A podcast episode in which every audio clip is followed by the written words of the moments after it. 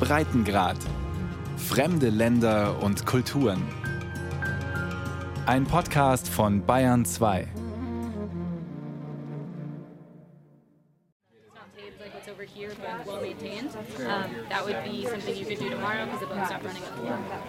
Wer einen Rat sucht, braucht Geduld, mitten im Sommer zur besten Reisezeit.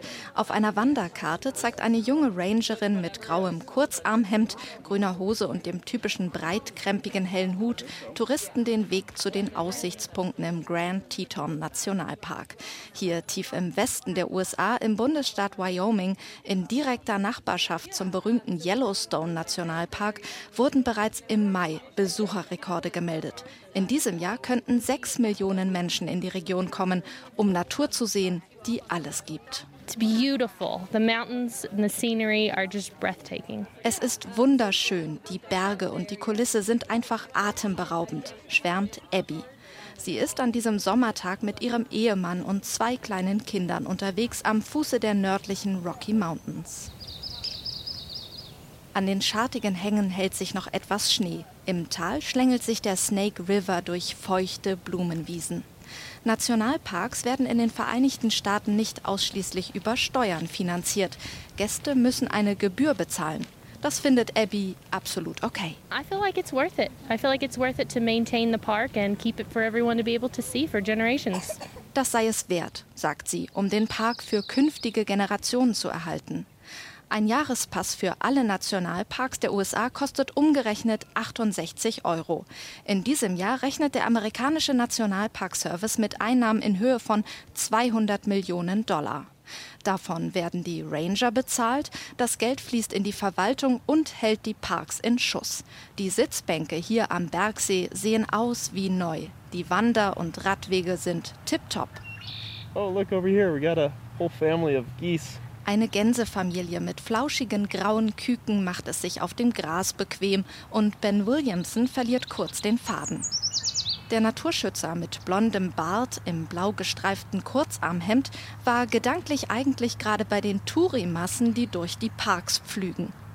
Der 28-Jährige ist der Meinung, mit der Landschaft wird ein Geschäft gemacht für eine bestimmte Gesellschaftsschicht. My belief is that impact is that that just only makes it Die Preise sorgten dafür, dass Nationalparks nur für diejenigen zugänglich sind, die es sich leisten können, glaubt er. Die Eintrittsgelder seien kein nachhaltiges Mittel, um die Landschaft zu erhalten. Ben wünscht sich ein Besucherlimit und Tagesbusse. Denn an einem verlängerten Wochenende fahren 43.000 Autos an den Flussläufen und Wasserfällen vorbei zu den heißen Quellen und Geysiren. Die meisten bleiben auf der Hauptstraße mit den beliebtesten Attraktionen. Ein Grizzlybär oder ein Bison am Wegesrand sorgen für Verkehrschaos, weil alle stehen bleiben und Fotos machen wollen. Manchmal reicht auch schon ein Schwarzbär wie diesmal, obwohl er kleiner und weniger spektakulär ist als ein Grizzly. Am Grünstreifen stehen Stoßstange an Stoßstange die Autos. Grüppchenbildung vor einer Lichtung. Die Stative sind aufgebaut, die Handys gezückt. Alle Augen sind auf ein dunkles Fellknäuel gerichtet, das gemütlich etwa 40 Meter entfernt zwischen den Tannen durch die Büsche wackelt. Ein Ranger regelt den Verkehr und passt auf, dass kein aufgeregter Tourist vor ein Auto rennt. Nebenbei erklärt er den Nachzüglern, was hier zu sehen ist. Der Mann vom Nationalparkservice ist zufällig vorbeigekommen und hat nur angehalten, weil so viele Autos geparkt haben. No, I saw all your cars parked. Bärenstau oder Bisonstau, sagen Leute aus der Gegend dazu. Ben Williamson, der Geschäftsführer der Naturschutzgenossenschaft der nördlichen Rockies, kann darüber nur den Kopf schütteln. You'll sit in traffic for four to five hours. Man sitzt vier, fünf Stunden im Stau. Ist das eine angenehme, schöne Erfahrung? Ich würde behaupten, dass es das nicht ist.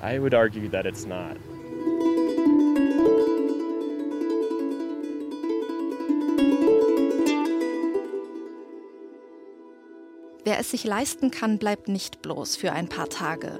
In entspannter Entfernung zum Besucherrundweg haben Milliardäre im Norden Wyomings ein Paradies für sich entdeckt. Die abgelegene Gemeinde Teton County ist der Lieblingswohnort der Superreichen. Ihren Traum von einer Ranch mitten im Nirgendwo macht Immobilienmakler Andrew Ellett wahr. From this property you can saddle your horses and ride directly into the national forest for hundreds of miles. Bei diesem Grundstück können Sie Ihre Pferde satteln und direkt in den Wald reiten für hunderte Meilen, sagt Ellett. Zum Anwesen gehören 120 Hektar Land, ein Haupthaus mit mehreren hundert Quadratmetern Wohnfläche, ein Gästehaus mit drei Schlafzimmern und für die Anzahl der Pferde auf der Ranch gibt es keine Obergrenze. Auch das ist hier im ursprünglichen wilden Westen der USA ein wichtiges Verkaufsargument. Der Preis 4,6 Millionen Dollar. Ein guter Deal im Vergleich zum edlen Holzhaus am Fluss für Milliardäre, die gern Fliegen fischen. Das kostet fast 18 Millionen. It really to me is the best of Jackson Hole because you can be so close to town and yet feel so rural. Das sei das Beste an Jackson Hole, sagt der Makler. Man kann in der Nähe der Stadt sein und trotzdem fühle es sich so ländlich an. Höchstens dreimal im Jahr kann der Makler von Engel und Völkers eine einsame Ranch anbieten. Nur drei Prozent des Landes in der Gemeinde sind privat, der Rest ist unverkäuflich. Wer in dieser Idylle zwischen Bergen, weiten Tälern, mit Elchen und Bisonherden in der Nachbarschaft ein Stück Land ergattert, hat zwei Nationalparks und drei Skigebiete vor der Tür.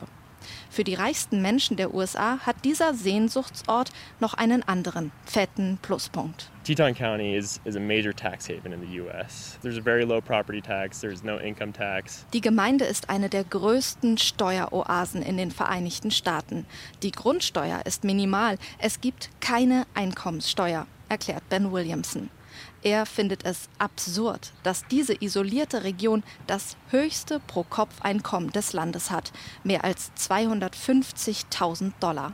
In Manhattan ist es fast ein Drittel weniger.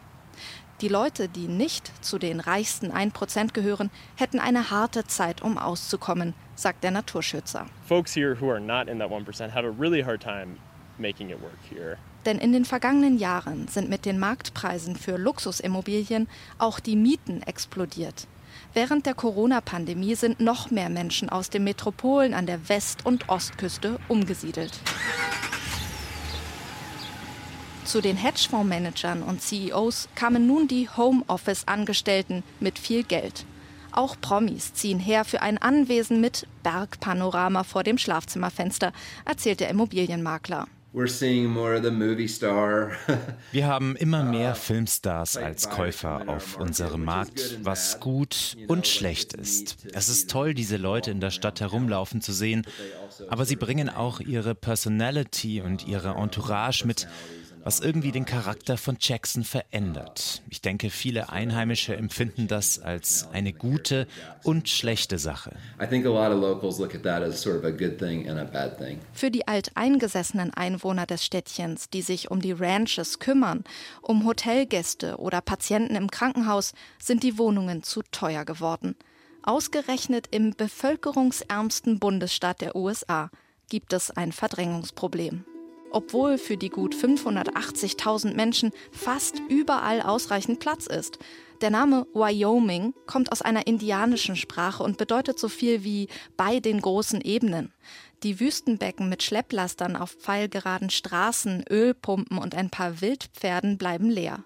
Die Zugezogenen wollen alle ins Hochgebirgstal im Norden.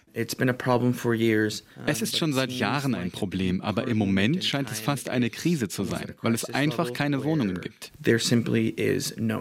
Das ist Brandon Hernandez.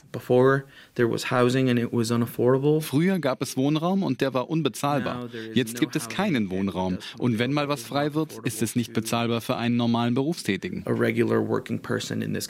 Der junge Mann arbeitet bei der Abteilung für bezahlbaren Wohnraum in der Stadt Jackson. Das Fünf-Personen-Team kümmert sich darum, dass Angestellte im Ort bleiben. Sie können sich auf für sie reservierten Wohnraum bewerben, wenn sie seit einem Jahr Vollzeit im Landkreis arbeiten und mindestens drei Viertel des Einkommens bei einem lokalen Unternehmen verdienen.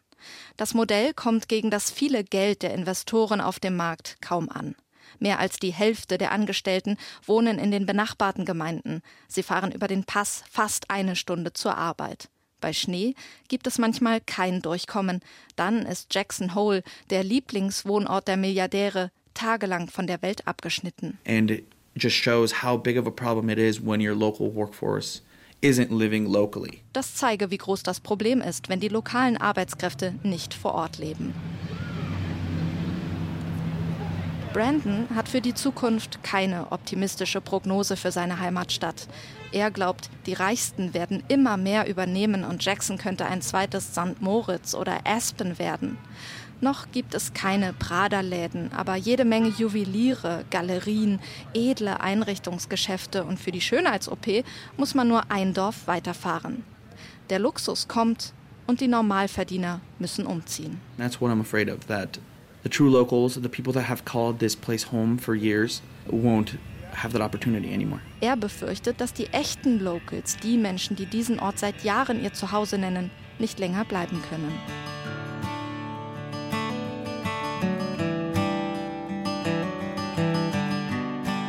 Von Preistreiberei und Wohnraumknappheit ist im Süden Wyomings nichts zu spüren. Hier zeigt der Cowboy-Staat seine andere Seite. Flaches Land, Prärie bis zum Horizont. Nur Alaska ist dünner besiedelt. Die wenigen Städte verdanken ihre Existenz der transkontinentalen Eisenbahn. Lange nachdem amerikanische Indianer an den heiligen Flüssen im Einklang mit der Natur lebten, legte die Union Pacific Railroad, eine der größten Eisenbahngesellschaften, Schienen durch das fast unbewohnte, unerforschte Land. Das war in den 1860er Jahren, eine Generation vor der Staatsgründung 1890. Die Strecke ging von Kohlemine zu Kohlemine. Siedlungen in Wyoming entstanden am Wasser und dort, wo die Lokomotive Kohlen nachladen musste.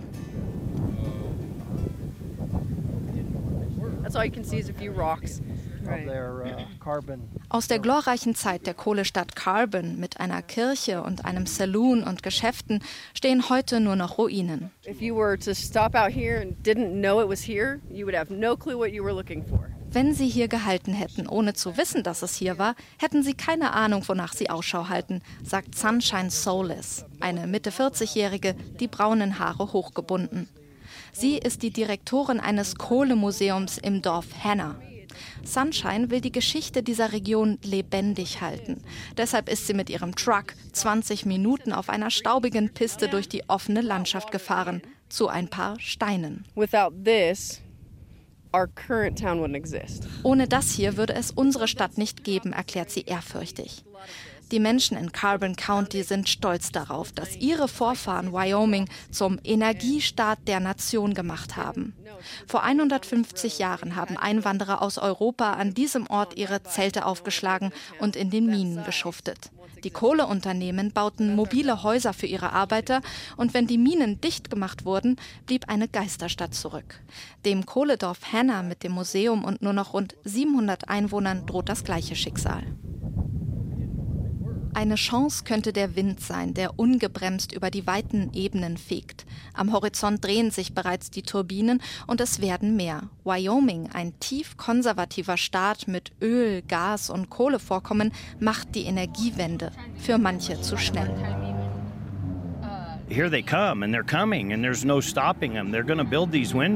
Sie kommen, es gibt kein Halten mehr. Sie werden die Windparks bauen, sagt Bürgermeister Terry Wycombe. Typ Hobbygolfer mit verblüffend eckigen Augenbrauen und sympathischen Lachfalten. Er macht kein Geheimnis daraus, dass er den Hype um erneuerbare Energien einigermaßen lächerlich findet. Klimawandel ist für ihn, wenn es morgens kälter ist als tagsüber. Angesprochen auf die Klimapolitik des neuen Präsidenten winkt er empört ab. Totally unreasonable. Absolutely fairy tale stuff. Total unsinnig. Absolutes Märchenzeug sei das. Der 68-Jährige glaubt nicht, dass in fünf bis zehn Jahren Elektroautos vor seinem Rathaus in Rawlins parken. In der Kleinstadt gibt es ein Café, ein paar Shops. Die Kirche mit einem Türmchen aus weißem Holz steht an der Ampelkreuzung. Um die Ecke ist die Clubbar Rifleman, auf dem Schild ein stolzer Cowboy mit Gewehr. Durch die Stadt rattern mehrmals am Tag lange Züge mit Öltanks und Kohlecontainern. Rund 33.000 Arbeitsplätze in diesem Bundesstaat hängen daran, dass es so weitergeht. There are no jobs in green energy at the moment. Es gebe momentan keine Jobs im Bereich der erneuerbaren Energien, sagt Bürgermeister Wycombe. Er rechnet vor, 3000 Menschen würden die Windparks bauen, aber für die Wartung werden nur 100 Personen beschäftigt. Er kritisiert, dass die beiden Regierung Arbeitsplätze zerstört, bevor sie ersetzt werden. Ich erschieße kein Pferd, auf dem ich reite, bis ich ein anderes Pferd habe, sagt der Republikaner. Und trotzdem ist er dafür verantwortlich, dass in seiner Kommune einer der größten Windparks der Vereinigten Staaten entstehen konnte, mit gut 1000 Windrädern. Das war purer Pragmatismus denn die Windparks bringen hunderte Millionen Dollar an Steuereinnahmen. We decided to take our shot and we started making sensible rules so it worked for us and it worked for them. Wir haben entschieden, es zu versuchen. Wir haben sinnvolle Regeln aufgestellt, die für uns und sie funktionierten, erzählt er über die Verhandlungen mit den Windkraftunternehmen. Geld ist ein überzeugendes Argument für die Republikaner, die auf Windräder schauen. Rund 70 Prozent der Wählerinnen und Wähler in Wyoming stimmten 2016 und 2020 für Donald Trump. Dass sich im konservativen Kernland etwas ändert, sei kein freiwilliger Richtungswechsel. Der Bundesstaat hänge vom nationalen und internationalen Markt ab und muss auf den Bedarf reagieren, erklärt der Wirtschaftsprofessor Robert Godby. What people don't realize is there's not a lot Die Leute würden häufig nicht erkennen, dass sie in Wyoming nicht viel dagegen tun können und das sei frustrierend, sagt der Professor der Universität von Wyoming. Wie viel Kohle und Öl künftig exportiert wird, entscheide sich in anderen Ländern. Wie groß der Einfluss des Weltmarktes ist, zeigt die Amtszeit des früheren Präsidenten Trump. Er wollte fossile Energien schützen, aber der Markt war mächtiger. Zuerst hat Erdgas die Kohle vom Markt verdrängt, nun sind erneuerbare Energien sogar billiger als Erdgas und drängen Erdgas aus dem Markt, erklärt Godby. Er glaubt, dass in Wyoming ein wenig Kohleabbau bleiben wird. If there's ever a day when the last coal train leaves the station, It'll leave from Wyoming. Wenn jemals der Tag kommt, an dem der letzte Kohlezug den Bahnhof verlässt, wird er in Wyoming abfahren. Die Kohlegemeinde Carbon County hat von dem Einstieg in die Windkraft profitiert. Das wirtschaftliche Krisenjahr 2020 haben nur drei Bezirke in Wyoming mit einem Haushaltsplus überstanden. Carbon County gehörte dazu, vor allem dank der Steuern aus den Windprojekten. Wandel ist möglich, auch im traditionsreichen Wyoming. Und manchmal sitzen sich Vergangenheit und Zukunft am selben Küchentisch gegenüber. So ist es bei der Museumsleiterin Sunshine Solis. My husband has worked underground in the mines before and now currently works for the wind turbines. Ihr Ehemann war früher unten in den Kohleminen und arbeitet inzwischen an den Windturbinen, erzählt sie. Vor 15 Jahren hat er in der Wartung begonnen, heute hat er seinen eigenen Windpark. Das Umfeld hat Familie Solis behandelt, als würden sie zu den Feinden überlaufen. Dabei haben sie in erster Linie an ihre neun Kinder gedacht. Wir würden niemals sagen, schließ doch die Kohlemine. Niemals. Das sichert jemand anderem das Essen, den Lebensunterhalt, den Job. Nein, ich denke nicht, dass etwas stillgelegt werden sollte. Ich denke, nutzt alles. I think use them all.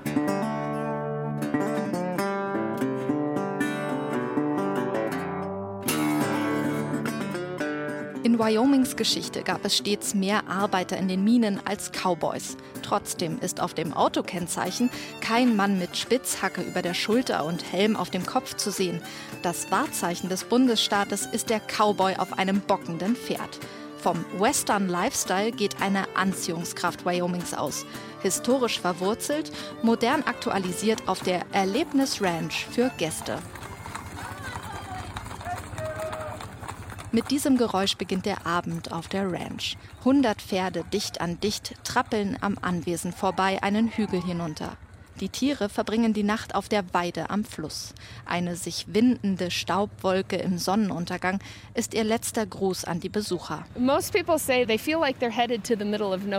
Die meisten sagen, sie fühlen sich wie mitten im Nirgendwo, erzählt Carrie Kilmer. Im Süden des Bundesstaates, umgeben von endloser Prärie und Weideland, liegt ihre Dude Ranch unter dem weiten blauen Himmel und ohne Handynetz. Auf Dude Ranches ist der Cowboy-Alltag für Touristen erfahrbar, die Western-Ausgabe von Ferien auf dem Bauernhof. Wer will, packt mit an, repariert Zäune, striegelt Pferde, hilft beim Viehtrieb. Heute ist der Hufschmied auf dem Hof. Auf der Ladefläche seines Trucks steht der fauchende Ofen. Gebeugt über einen Amboss schlägt Casey Rogers das heiße Eisen in Form. Ein abgegriffenes Lederkäppi schützt ihn vor der Sonne und bändigt die strubbeligen weißen Haare. Hinter ihm im geduckten Stall aus dunklem Holz ist das Pferd angebunden. Der haselnussbraune Hengst dreht nur leicht den Kopf weg vom aufsteigenden Qualm, während Rogers ihm das Eisen auf den Huf drückt.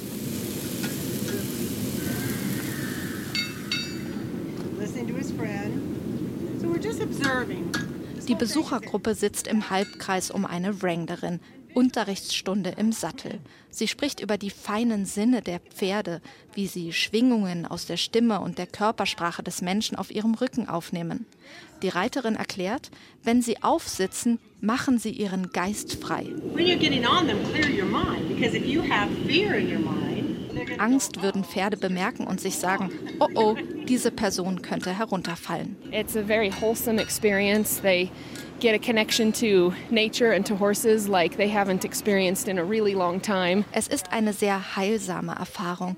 Die Gäste bekommen eine Verbindung zur Natur und zu Pferden, die sie schon lange nicht mehr erlebt haben, sagt die Managerin von der V-Bar Ranch. Und ja, es gibt einen Dresscode für ihre Angestellten. Vorgeschrieben ist er nicht, eher selbstverständlich. They wear blue jeans and cowboy boots. Sie tragen Jeans und Cowboystiefel und ein langärmeliges Hemd. Normalerweise einen Cowboyhut, außer es ist zu windig, dann haben ihn einige nicht auf. Aber das ist das, was sie wahrscheinlich sowieso anziehen würden. But that's kind of what they would probably wear anyway.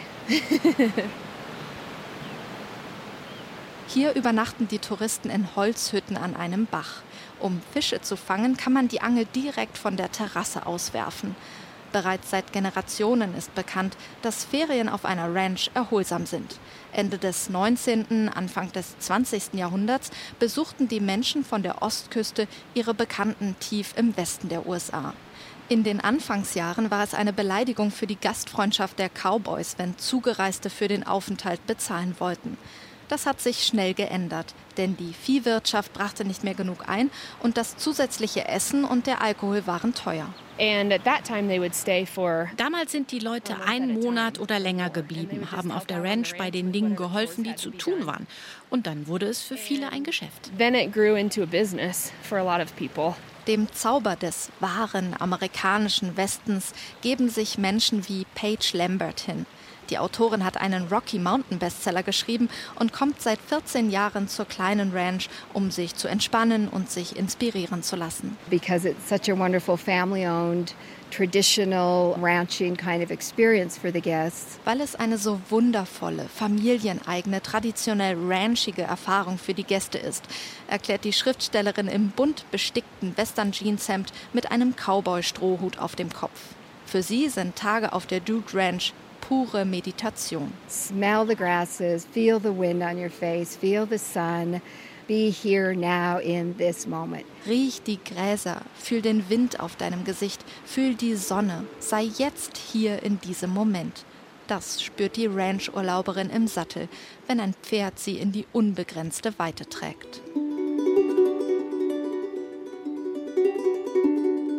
Wer die Zeit vergessen will, kann das in Wyoming so gut wie kaum an einem anderen Ort in den USA. Im Schatten der Rockies oder auf dem Rücken eines Pferdes im gleißenden Sonnenlicht. Noch lässt sich das alte Amerika hier erleben. Doch vieles ändert sich, ob Wyoming bereit ist oder nicht. Die Menschen glauben an die traditionellen amerikanischen Werte, den konservativen Western Way of Life. Sie sind patriotisch, stehen zu ihrem Wort und lieben die Freiheit. Das hält sie im Sattel auf dem harten Ritt in die Zukunft.